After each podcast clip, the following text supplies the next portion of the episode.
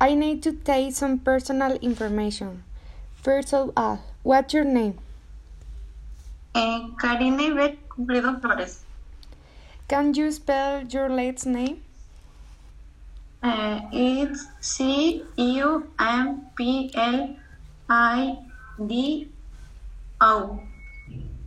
Where are you from? Durango DC. How old are you? I am 20. When is your birthday? Eh, June 11.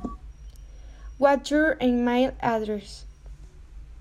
It's Yvette dot ECF at gmail dot com. And your phone number? Uh, six one eight two nine eight one five two four. Thank you. Goodbye. Thank you. Next, Wendy. I need to take some personal information. First of all, what's your name? Wendy Cimental García. Can you spell your last name? S I M E N T A L. Where are you from?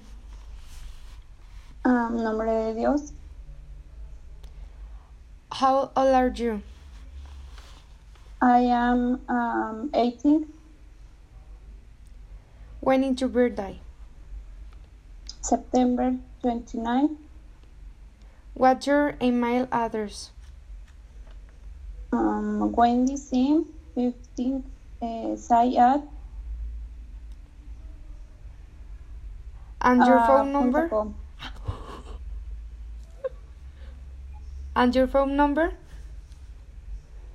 Mm, it's six one eight one one six one three nine eight.